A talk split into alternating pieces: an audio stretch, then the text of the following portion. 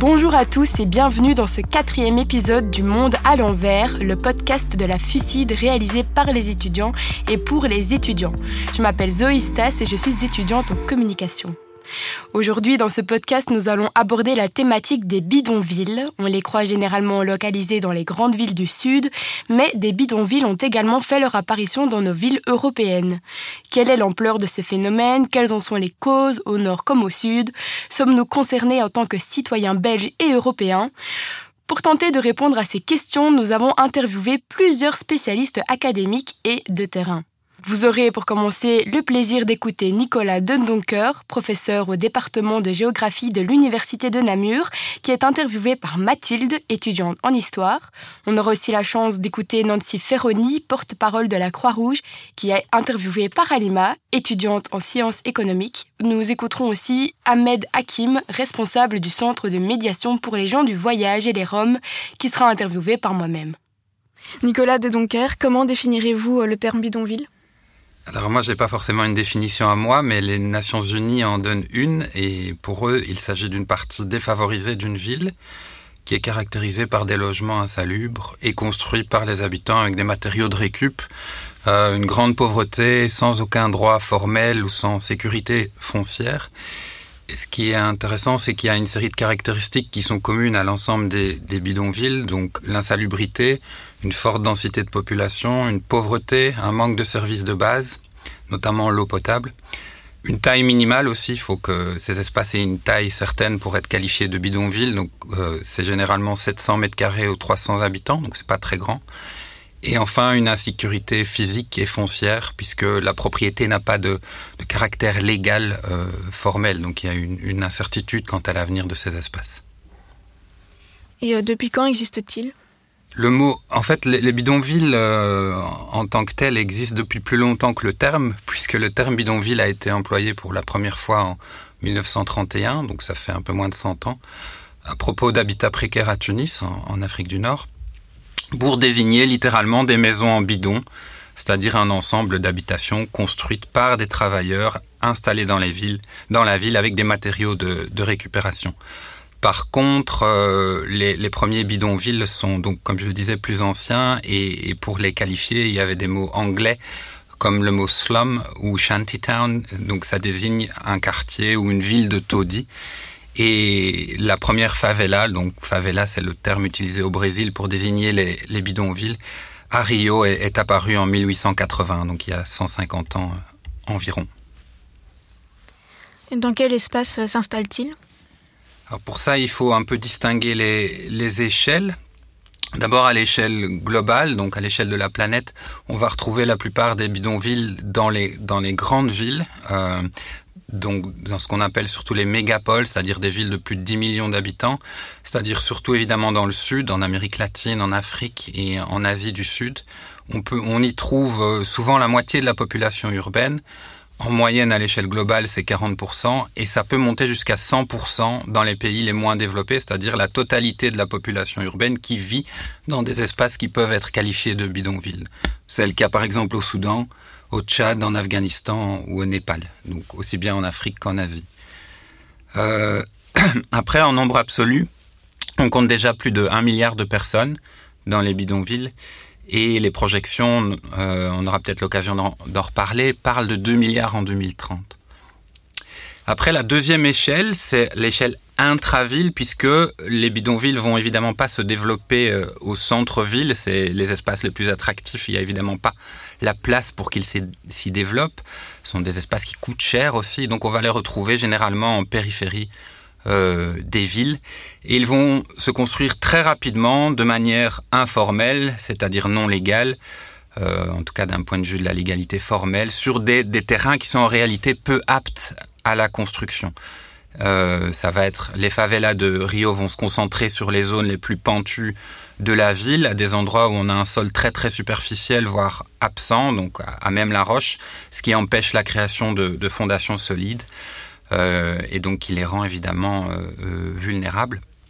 Ailleurs, comme aux Philippines, ça va être dans des zones inondables. Et donc, d'une manière générale, ça rend les populations des bidonvilles très vulnérables aux risques naturels. Ailleurs encore, euh, par exemple en Afrique du Nord, ça va être euh, dans des, charges, en Asie aussi, ou aux marges du désert. Euh, au Caire, on retrouve par exemple un million d'habitants dans un cimetière. Et donc c'est dans ces endroits-là, en général, que les grands bidonvilles se développent. Autre forme de vulnérabilité de ces bidonvilles, c'est en fait le, le terrain d'un marché foncier invisible. C'est-à-dire que c'est pas gratuit de s'installer dans un bidonville ou de, de contribuer à son développement, puisqu'on a des titres de propriété évidemment douteux qui s'échangent. Euh, et parfois, certains quartiers voient des perspectives de, de régularisation. Donc, euh, certains quartiers pensent euh, qu'ils deviendront légaux euh, à un certain moment. Et donc, évidemment, cette perspective de légalisation va alimenter un marché immobilier parallèle. Et dans ce cas-là, ben, les prix des loyers et des terrains vont flamber euh, dans les favelas, par exemple, à l'annonce d'une régularisation. Donc, en conclusion, loger des pauvres, c'est une, affaire qui rapporte à certains, avec un, un retour sur investissement rapide, euh, même si les logements sont en fait dénués de tout caractère légal. Et parfois, ces terrains appartiennent à l'État. Et dans ce cas-là, les propriétaires de, de, ces terrains et des cabanes qui, qui, sont construites sur ces terrains sont, peuvent être des politiciens et des hauts fonctionnaires. Donc il y a évidemment un, un double jeu qui est joué par ces politiciens dans, dans ces cas-là. Pourquoi apparaissent-ils en Europe? Euh, Quel type de bidonvilles prennent place dans nos villes? Et est-ce qu'on en retrouve aussi en Belgique? Alors je pense qu'avant de, de parler des villes européennes, il faut d'abord comment comprendre comment ils apparaissent ailleurs. Et je l'ai dit, c'est ailleurs, c'est surtout dans les villes du sud global. Et en fait, ce qu'il faut se rendre compte, c'est que les bidonvilles sont largement des produits des révolutions agricoles. Donc la cause des problèmes des villes vient des campagnes. Euh, et la dernière révolution agricole, c'est celle de la grande mondialisation agricole, de l'agriculture intensive, où en fait on a de plus en plus de concentration foncière, c'est-à-dire que la terre agricole appartient à de moins en moins de personnes, et tout est fait pour que seules les exploitations les plus grandes survivent, survivent et continuent de s'accroître. C'est le cas dans le sud, c'est aussi le cas chez nous. Et donc ça va se traduire par quoi? Ben, Par une très très forte baisse de la main-d'œuvre agricole, euh, un accaparement des terres. Et outre les conséquences écologiques de cette intensification dont on entend beaucoup parler, c'est aussi un exode rural considérable. Donc on va avoir des populations très importantes qui quittent la campagne pour aller s'installer en ville. Pour vous donner quelques chiffres, dans les années 80, c'était jusqu'à 10 000 paysans sans terre, privés de terre, qui affluaient des campagnes brésiliennes dans la ville de Rio chaque jour, donc au quotidien. Évidemment, à cette vitesse-là, c'est impossible pour une ville de développer une politique de logement adéquate, même si elle le voulait. Euh, un agronome, Marcel Mazoyer, parle d'une bidonvillisation du monde plutôt que d'urbanisation euh, du monde. Donc c'est d'abord la misère rurale qui va remplir les bidonvilles euh, dans le sud. Ensuite, l'accroissement naturel va prendre le relais. En Europe, c'est un petit peu différent en France, en Italie, en Espagne par exemple, on a des bidonvilles qui sont moins visibles, mais bien réels. Même si, et ça je pense il faut, il inciter là-dessus, l'ampleur est nettement, nettement moindre que dans les villes du Sud, puisqu'en tout on parle de quelques dizaines, voire maximum centaines de milliers de personnes sur les plus de 1 milliard, je l'ai dit tout à l'heure, à l'échelle globale. En France, ils vont apparaître dans les années 30, euh, lorsque l'État va faire appel à une main-d'œuvre espagnole, portugaise et italienne en masse euh, pour contribuer à la révolution industrielle, hein, sans politique de logement correspondante. Donc là, il y a plus une volonté politique d'attirer de la main-d'œuvre, mais sans pouvoir les loger. Ça s'est consolidé, étendu avec l'arrivée de la main-d'œuvre algérienne après la, la, Seconde Guerre mondiale. Pourtant, aujourd'hui, les autorités considèrent ces espaces-là souvent sous l'angle sécurité migratoire uniquement, alors que ce sont à l'origine un résultat de politique publique. En Espagne, c'est un peu différent puisque là, on a une combinaison d'un exode rural important, comme je l'ai décrit pour le sud, c'est la même chose, vers la capitale, donc vers Madrid, au début du siècle, après la guerre civile, et aussi de politique de rénovation des centres-villes, euh, comme on a pu le voir aussi en France, euh, à Paris par exemple, qui vont expulser les plus démunis en périphérie. Donc c'est ce qu'on appelle la gentrification, et c'est en Espagne qu'on va trouver euh, le plus grand bidonville d'Europe. Avec, qui s'appelle la Cañada Real, donc à Madrid, au sud de Madrid, avec environ 7, 7500 personnes. En Italie, ben pareil, euh, c'est un petit peu plus tardif après la Seconde Guerre mondiale. Exode rural et migration interne très importante depuis les campagnes du sud vers le nord. Donc on sait qu'il y a un grand déséquilibre entre le sud et le nord. Puis plus tard, et c'est ce qui correspond aussi à ce qu'on voit un peu chez nous, je pense que qu'on en parlera tout à l'heure, euh, par l'arrivée de migrants plus d'Europe de l'Est, d'Albanie, euh, de Roms de la, de la Roumanie ou, du Maroc. Donc en résumé, les causes de la bidonvillisation européenne, ça combine à la fois l'exode rural comme pour le Sud, mais aussi des politiques soit d'appel à la main-d'œuvre étrangère bon marché, souvent exploitée, soit de gentrification urbaine, qui de facto vont expulser les gens depuis les quartiers vers, centraux vers les périphéries. Merci beaucoup. Penchons-nous à présent sur la situation en Belgique et particulièrement à Bruxelles. Il y a effectivement des groupes d'habitats précaires à Bruxelles, mais leur taille est nettement moins importante qu'à Madrid, Rome ou Paris par exemple. Ces habitats précaires sont de nature diverse et concernent des populations multiples, des Roms, des sans-abri, des personnes migrantes. Et nous avons aujourd'hui Ahmed Hakim.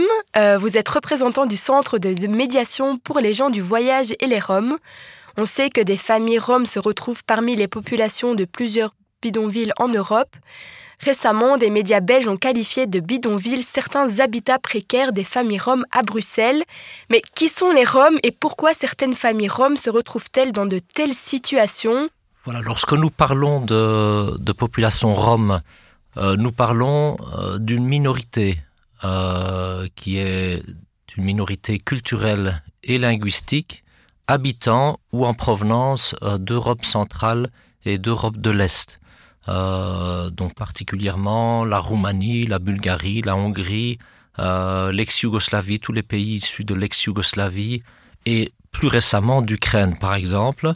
Donc il s'agit d'une population qui est arrivée récemment, pour la toute grande majorité en tout cas, à savoir après les années 2000 et le processus d'élargissement de l'Europe euh, à l'Europe de l'Est. Euh, et donc euh, c'est cela que nous appelons Rome. Ils partagent une lointaine, comment dire, proximité avec ceux qu'on nomme les gens du voyage, mais leur situation, je dirais qu'elle soit concrète ou administrative, est totalement différente à savoir que pour la majorité des Roms, euh, il s'agit de populations étrangères ou d'origine étrangère, y compris européennes, voire extra-européennes, euh, qui habitent, euh, je dirais comme nous, hein, en maison, donc ils sont sédentaires si vous voulez, alors que lorsque nous parlons de gens du voyage, pour la toute grande majorité, nous parlons de populations qui sont belges, donc des nationaux, voire de pays tout à fait limitrophes comme la France euh, ou l'Allemagne par exemple, euh, et eux voyagent et habitent en caravane, et donc ce sont des populations et des questions et donc des problématiques qui sont tout à fait différentes. Alors en ce qui concerne les Roms, bien évidemment, une partie euh, de ces populations-là arrivées en Belgique euh, depuis les années 2000, déjà un tout petit peu avant avec la guerre en ex-Yougoslavie, la guerre du Kosovo par exemple, euh, en Bosnie un petit peu avant. Euh, donc des populations roms ont fui la, guerre, sont passées essentiellement par l'Italie, puis la France, l'Allemagne et ensuite la Belgique. Donc ce sont des populations qui connaissent des problèmes d'exil, de, de, déplacement, euh, des problèmes administratifs liés à leur séjour, voire à leur demande d'asile. Et depuis les années 2000, avec l'élargissement de l'Europe, là nous ne parlons plus de réfugiés, pour la plupart, nous parlons essentiellement de personnes euh, qui sont dans le cadre, qui sont en Belgique, qui vivent en Belgique dans le cadre de la liberté de circulation. Euh, ces populations roms connaissent des difficultés d'insertion d'abord administrative, ensuite en termes de logement et ensuite en termes économiques. Et si on revient plus sur euh, Bruxelles alors euh, on parle de précarité pour ces personnes-là. Est-ce que vous pouvez un peu nous expliquer quelle précarité, enfin dans quelle précarité ils se trouvent alors la précarité, quand on parle de, de, ces populations roms, tous ne sont pas ne vivent dans la, ne vivent pas nécessairement dans la précarité, tous ne sont pas nécessairement pauvres, mais il est clair qu'une partie importante d'entre eux euh, vit euh, à ou sous des seuils euh, économiques relativement relativement bas. Alors, quand on parle de précarité, pour ceux dont on parle ici, quand on parle de précarité, il faut le voir au sens littéral du terme c'est-à-dire ne pas avoir un abri, un logement pour la nuit, la nuit même, euh, ne pas savoir si les enfants pourront manger le soir, euh, avoir de l'eau, du chauffage, etc. Et ça, ça se passe aujourd'hui à Bruxelles, Namur, Liège, Charleroi et, et d'autres villes. Donc la précarité, il faut vraiment la voir au sens le plus simple du mot. D'accord. Et ces personnes, est-ce qu'elles se trouvent dans des bidonvilles? Est-ce qu'on peut vraiment parler de bidonvilles du coup à Bruxelles ou c'est autre chose? Alors nous pouvons parler de, bidonville, euh, bien évidemment en, relativisant et en adaptant le terme, je dirais, à, nos contrées, au climat hein, de, de, la Belgique et de la région, et Bruxelles, ça existe en Wallonie et un petit peu en Flandre aussi. Euh, à savoir tout d'abord, il est très très difficile bien évidemment de vivre euh, dans les mêmes conditions, y compris précaires euh, qu'à Madrid ou, à Naples ou, à Milan par exemple, euh, avec un climat beaucoup plus beaucoup plus favorable. Ici, il existe bien évidemment des personnes qui habitent dans des dans des habitats tout à fait rudimentaires, proches des bidonvilles euh, on a vu des personnes euh, chercher refuge et abri euh, dans des parcs, par exemple. on l'a vu à Bruxelles, à Mons, à Namur, relativement régulièrement. alors on, a difficile à parler de bidonville parce que tout d'abord, l'abri doit permettre de se protéger du climat et du froid. Ça c'est une première chose. Donc on ne peut pas avoir un, abri juste avec euh, du carton et du plastique comme on peut le voir euh, en Europe du Sud par exemple. Par contre, euh, ces bidonvilles-là ont par exemple émergé au printemps et en été. Et donc là, on peut parler de bidonville. Même si, encore une fois, il faut l'adapter à nos réalités, à savoir que ça ne dépasse jamais la cinquantaine de personnes. On est loin des bidonvilles euh, dans la banlieue parisienne, euh, lyonnaise ou lilloise, ou à Madrid, ou à Rome, euh, Naples et autres, où là vous pouvez avoir parfois des centaines et des centaines de personnes, voire plus, qui habitent dans un même espace, dans des abris de fortune. En Belgique, on, on, est toujours face, nous sommes toujours face à un nombre relativement limité de familles, et c'est une très bonne chose, bien évidemment. voilà. D'accord, merci beaucoup. À côté de ces familles roms, la crise du logement, de la migration et de l'accueil ont conduit d'autres publics à se constituer des abris de fortune ou à vivre dans la rue. Pour en parler, nous avons fait appel à Nancy Ferroni, porte-parole de la Croix-Rouge. Nancy Ferroni, pouvez-vous nous en dire un peu plus sur ces campements de fortune en Belgique et notamment ceux à Bruxelles? En Belgique, ce qu'on a constaté, c'est avec la crise de, euh, de la migration et de la crise de l'accueil, on a constaté qu'en effet, euh, dans des endroits comme des aires d'autoroute, euh, des parkings ou des, parfois des terrains, des, des, petits terrains boisés près des aires d'autoroute, etc., il y a en effet des espèces de bidonvilles, je ne sais pas si on peut les appeler comme ça, mais c'est des campements en tout cas où des gens construisent des, genres de cabanes avec des matériaux de récup, des palettes, du bois, des bâches, euh, et ils s'installent là euh, à défaut d'avoir autre chose. Euh, euh on l'a vu aussi lors de, tournées sans abri déjà dans le passé, il y a quelques années de ça à Bruxelles aussi, euh, dans un petit espace euh, euh, boisé à l'extérieur de euh, pas très loin d'habitation d'ailleurs mais euh, à l'abri des regards il y avait des, des gens qui avaient installé un petit campement là aussi euh, mais qui étaient qui n'étaient pas des migrants à ce moment-là qui étaient des personnes sans abri qui, qui s'est installé là euh, comme un petit refuge euh, à l'abri des regards et maintenant les sans-abri ne font moins ça parce que les sans-abri s'organisent plus pour aller dans être dans, dans une tente ou avoir quelque chose d'un peu plus enfin quelque chose d'autre au-dessus de leur tête que des, palettes ou autres. Mais maintenant, ce qu'on observe, ce sont plutôt une population de migrants qui, qui se retrouvent dans ces situations-là. Et ces campements de fortune à Bruxelles, peut-on les appeler bidonvilles? Quand on voit des bidonvilles dans des grandes villes comme le, Caire ou, euh, en Inde, là c'est vraiment quelque chose, c'est un village, c'est devenu, euh, c'est quelque chose d'assez énorme. Moi j'en ai vu en, Inde lors d'un voyage euh, des bidonvilles, mais c'était énorme, c'est vraiment un, gros gros village, hein. c'est une petite ville même, hein, on peut dire. par contre ici c'est un agglomérat de quelques quelques bâtiments, enfin on peut pas appeler ça des bâtiments, mais un agglomérat de quelques, euh, quelques logements précaires qui sont euh, qui hébergent peut-être une communauté d'une dizaine ou d'une vingtaine de personnes, mais pas plus quoi. Tandis que les, véritables bidonvilles dans des, grandes mégalopoles euh, comme à Bombay ou à Calcutta ou autres, là c'est vraiment des, milliers de personnes qui se retrouvent dans, ces endroits.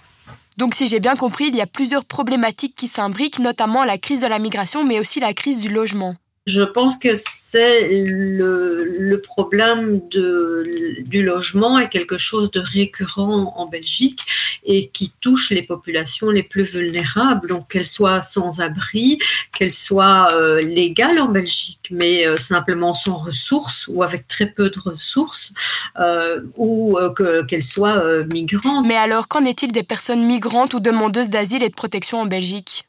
Les personnes migrantes n'ont pas encore de qui, transitent par la Belgique et qui ne veulent pas y rester, en effet, ont des papiers, mais ne veulent euh, pas demander l'asile en Belgique, ne font que passer par la Belgique pour atteindre d'autres pays, souvent, et donc là, euh, elles, euh, elles sont en situation irrégulière en Belgique et donc n'ont pas de revenus effectivement. Donc elles, sont encore plus vulnérables que, que, que d'autres peut-être. Mais ça, c'est un, autre, sujet. Mais il y a les personnes qui sont demandeuses de la protection internationale euh, et qui sont actuellement, euh, qui elles demandent à la Belgique d'être, d'avoir un statut de réfugié et pour lesquelles il n'y a plus vraiment de place dans les centres d'accueil actuellement. Et ce sont ces personnes qui squattent des bâtiments, euh, qui ont normalement droit à un hébergement, qui ont droit à la nourriture, à un accès médical, à des soins, à du psychosocial aussi. Et ces personnes, actuellement, euh, il n'y a pas de place pour tout le monde. Et donc, elles se retrouvent dans la rue aussi.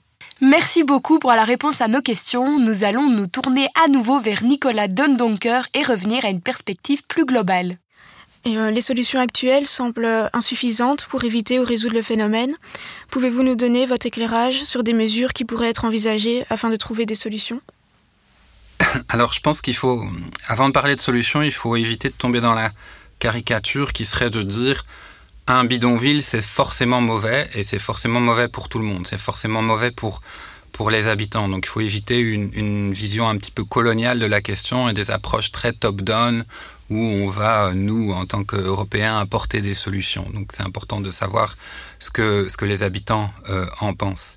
Et les solutions actuelles, ben, elles sont malheureusement très top-down et en, en, Europe, on est surtout focalisé sur des, des politiques publiques d'insertion des habitants des bidonvilles dans les villes, donc dans des logements sociaux, mais qui sont non seulement insuffisantes, il n'y a pas assez de logements pour tout le monde, mais aussi insatisfaisantes puisque on a de nombreux laissés pour compte qui euh, ne sont pas déplacés et par ailleurs ceux qui sont déplacés vont perdre leur autonomie euh, qu'ils avaient dans les bidonvilles, euh, de leur propre dire. Hein. il y a des, des, recherches en anthropologie qui le montrent lorsqu'on va les déplacer dans des tours où ils n'ont plus euh, cette, cette autonomie et ils sont soumis à un, cadre euh, normatif.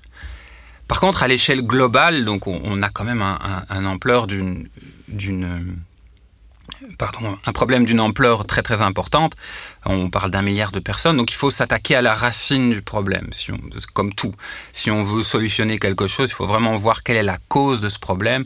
Et je l'ai dit, la cause principale, c'est l'exode rural qui est le facteur central. Donc ça veut dire quoi? Si on veut stopper cette bidonvillisation du monde, et euh, plus largement le développement des trop grandes villes qui seront jamais durables par ailleurs. Ça c'est important de s'en rendre compte aussi. Les villes c'est 2% de la surface de la Terre, mais c'est 70% des déchets, 75% des émissions de gaz à effet de serre, 90% de l'ensemble des polluants. Donc c'est pas des espaces qui sont durables. En plus il faut y importer toute la nourriture qui est consommée.